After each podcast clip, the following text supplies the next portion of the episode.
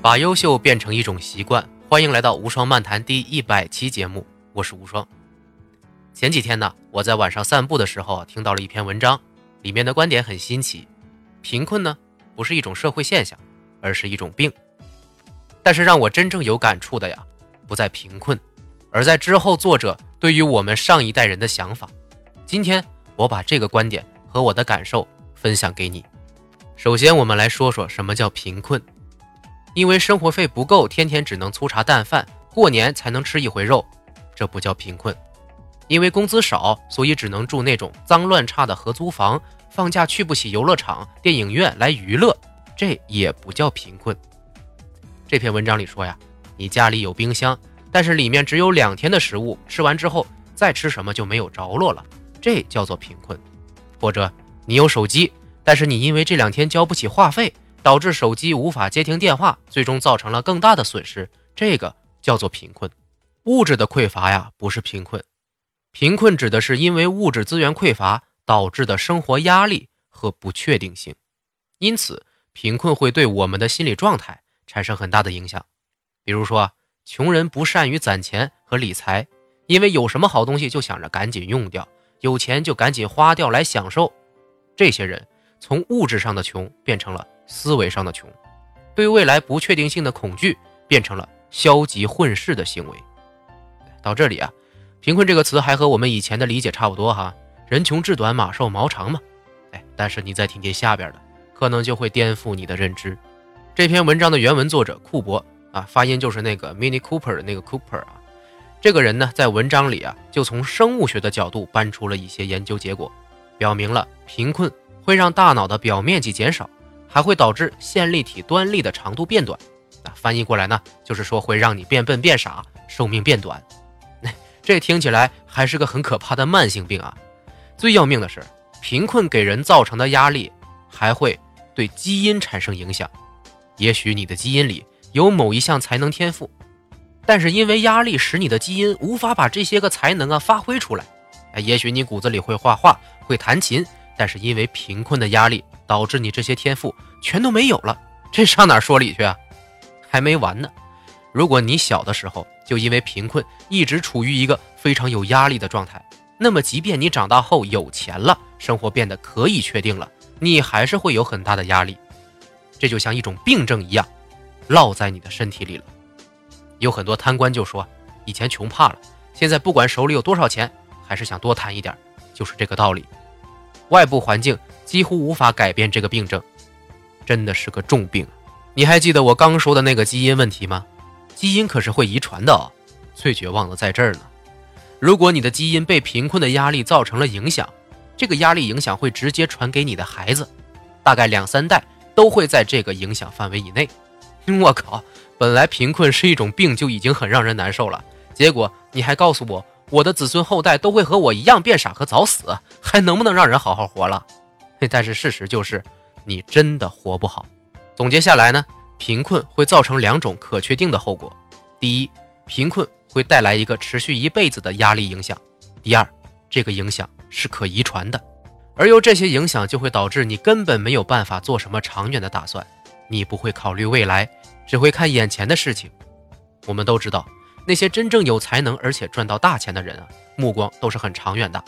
可是，只要你有过贫困的压力，你就无法像他们一样思考，也就没有办法脱离这种贫困，进而无法改善物质条件。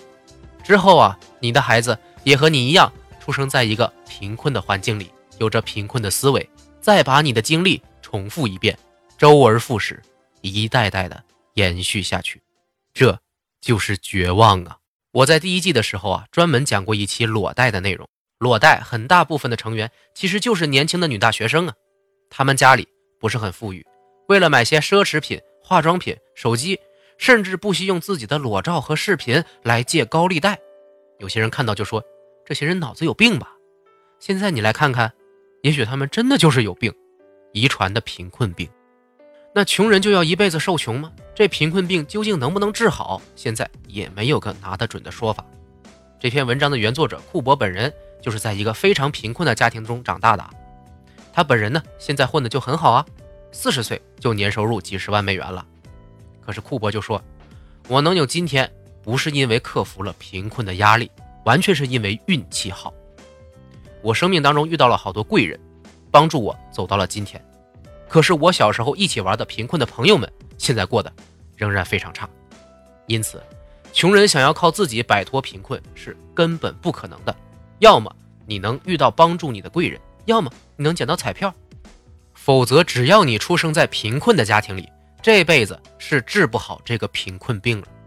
所以，库珀呼吁啊，穷人是无法自己摆脱贫困的。那么，政府就应该在这方面加以援助，让更多的穷人可以摆脱贫困病的困扰，让他们的后代也能得到救赎。但是，但是，但是，我们中国的现状直接就推翻了这个观点。我们中国在几十年前，大多数家庭真的是非常贫困，但是现在也诞生了这么多英才呀，这么多目光长远的企业家呀。按照贫困病的逻辑，这一代人应该还在贫困病的漩涡里拔不出来才对。可是为什么很多出身贫困的中国人混的都很好呢？万维刚先生对这个现象说了一个解释，给了我非常大的感触。这个解释就是，中国的父母做到了别国政府应该做的事情。